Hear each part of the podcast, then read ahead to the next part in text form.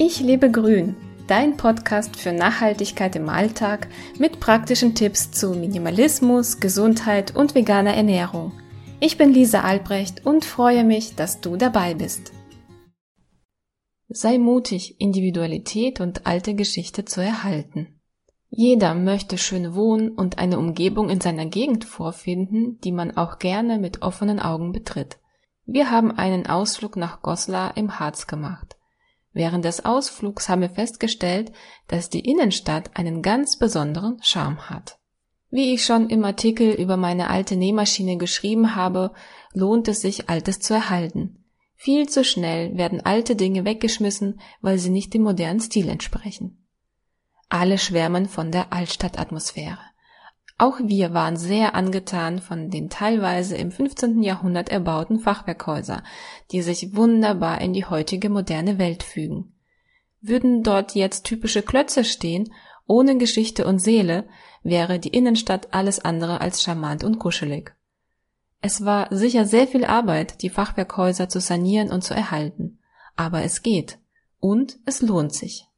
Stell dir mal vor, so ein altes Fachwerkhaus, das vor 500 Jahren erbaut wurde, hat bereits einiges erlebt und funktioniert bis heute. Sie wurden solide gebaut und gepflegt.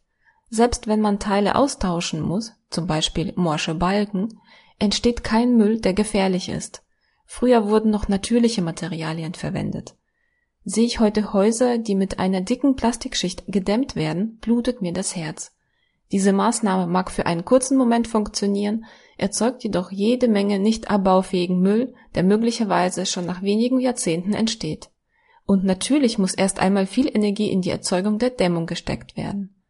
Wäre es nicht sinnvoller, weniger Räume im Winter zu beheizen und nicht im T-Shirt bei 24 Grad zu Hause herumzulaufen? Wir wohnen zu dritt in einem kleinen Haus. Die obere Etage ist leer, da wir uns nur unten aufhalten und nicht mehr Platz benötigen.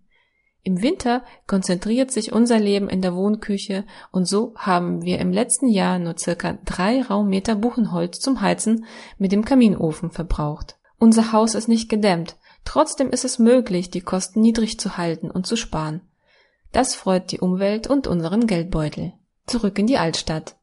Die alten Häuser erzählen Geschichten. Macht man sich die Mühe, sie zu sanieren, werden sie zu wahren Schätzen. Manchmal findet man in alten Wohnungen noch gammelige Teppich- oder PVC-Böden. Entsorgt man sie, weil sie sowieso nicht mehr brauchbar sind, kommt oft ein alter Holzfußboden, also Dielen, zum Vorschein. Schleift man den Boden ab und ölt ihn, wird man ein Wunder erleben.